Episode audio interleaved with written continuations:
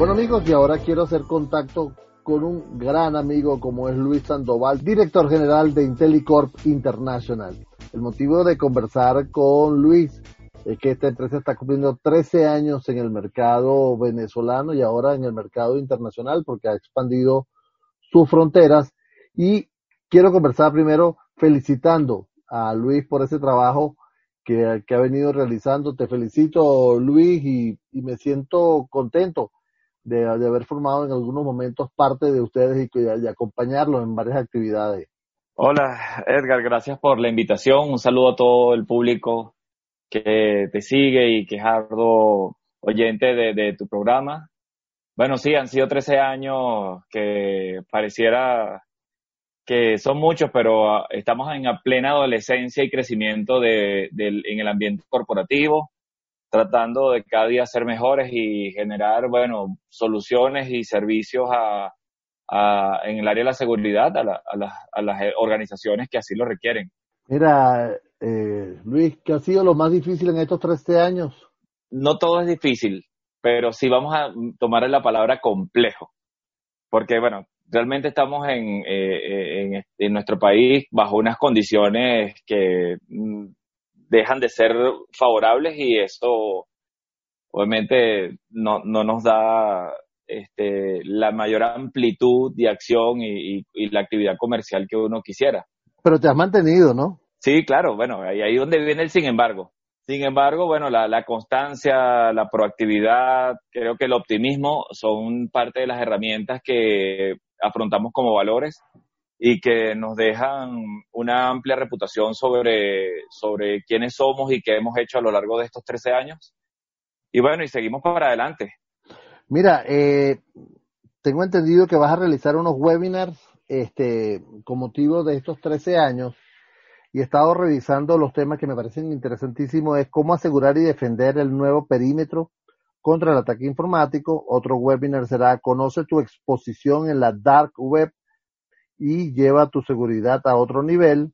Y finalizas con cómo hardenizar, hardenizar al usuario que trabaja remoto para proteger a la organización de ataques de ingeniería social. Cuéntame de, estos webinars, Luis, por favor. Sí, con gusto. Eh, estos temas vienen tomados con, con una alineación de lo que está sucediendo a través de lo que es el nuevo perímetro de la ciberseguridad. Como bien sabes, bueno, el perímetro ha cambiado. Antes toda la organización se encontraba protegida a través de diferentes esquemas de protección perimetral y a través del COVID y el teletrabajo, sin duda que se han abierto nuevos esquemas de que los atacantes puedan aprovechar.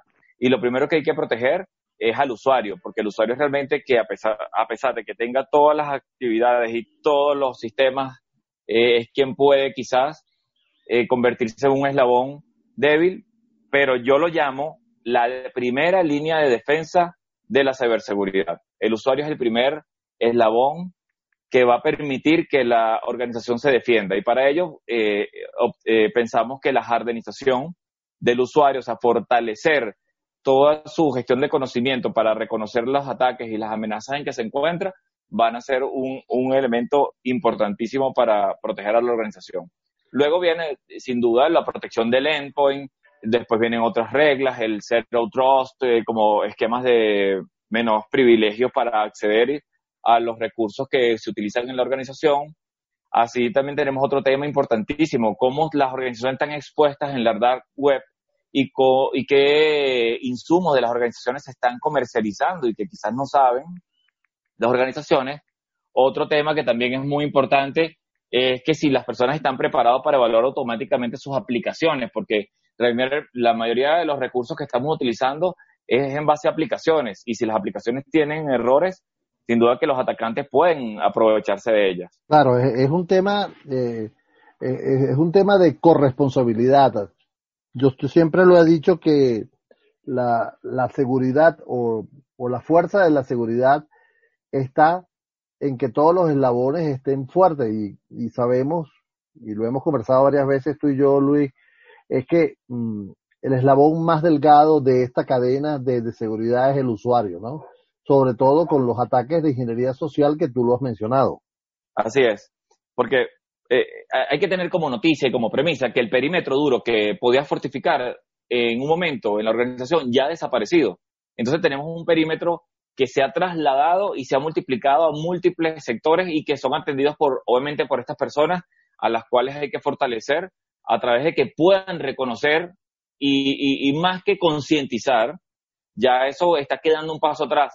Ahora hay que capacitar a la persona. O sea, ya no es un tema de, de, de que, bueno, si querías, hacemos una campaña de concientización. No, ahora la persona tiene que ser entrenada como una materia, como es que estuvieras estudiando cualquier otro elemento importante dentro de, del manejo de los recursos de la organización. Es interesante porque definitivamente, mira, en estos días, eh, cuando comenzaba todo esto de la pandemia y la cuarentena y, esta situación que hemos estado viviendo, eh, se hablaba mucho de las fallas de las aplicaciones de videoconferencia, ¿no?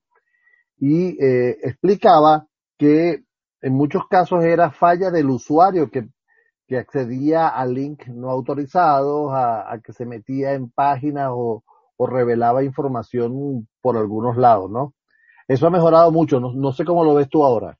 Sí, eh, al principio porque todo, a todos nos, no, esto nos tomó por sorpresa el hecho de que de un día para otro tuvimos que cambiar todos los esquemas de comunicación, colaboración, acceso a los recursos que teníamos en las empresas y que utilizando los sistemas de videoconferencia, eh, inclusive los usuarios no estábamos acostumbrados a trabajar con eso. Más bien, para nosotros un webinar era como que, ah, bueno, vamos a un webinar y a veces lo dejamos pasar porque realmente la reunión presencial le, le, le damos un mayor nivel de importancia. Ahora nos vemos basados en, en, la oportunidad de poder gestionar esto a través de ciertas plataformas. Y una de las plataformas que creció muy rápido porque era de bajo costo, eh, sufrió muchísimos ataques y, y, y, muchos de ellos estaban asociados a, a la falta de conocimiento del usuario para manejar estas plataformas. Claro, eh, se está hablando ahorita, se usa un término muy, o se está usando un término muy común ahorita y dicen, eh, cambió, todos cambiamos en este momento. ¿Cambió la seguridad? Sí, ha cambiado la seguridad. Como, como te comenté hace un minuto, el, el, perímetro que antes protegías ha cambiado. E, eso no va a dejar de funcionar porque tú tienes tus recursos allí y sin duda tienes que protegerlo solamente que ahora se debe extender el perímetro y atenderlo, porque atenderlo de otro, desde otro, desde otro punto de vista. El primero es que el endpoint ya, ya tú no lo tienes en la oficina y ya tú no lo tienes bajo unas políticas y configuraciones tal cual como las tenías en la oficina. Ahora la persona que está trabajando remoto tiene una estación de trabajo que no conoce realmente cómo se encuentran sus niveles de configuración ni qué está haciendo a través de los navegadores, qué página está visitando. Es decir, hay otras cosas allí que no, se, no pueden ser controladas y solamente hemos visto que eh, la mayor solución ha sido incrementar soluciones de VPN. Pero la solución de VPN sin otros elementos, que son los manejos de privilegios y posiblemente la microsegmentación, que es lo que se denomina los, los esquemas de Zero Trust, los usuarios puedan llevar este error hacia la compañía. Mira, en estos días, eh, específicamente la semana pasada, conversábamos con los amigos de KPMG y el estudio que hicieron conjuntamente con Oracle, en el cual decían que más del 70% de las empresas estaban usando hasta 50 productos de ciberseguridad y que un 38% de las empresas usaban más de 100 productos de ciberseguridad. ¿Cómo ves tú esto? Bueno, eh, yo, yo, pienso que el hecho de que los atacantes hayan cambiado su enfoque fuera del perímetro tradicional de la red no significa que debamos deshacernos de las soluciones de seguridad que ya existen, en principio.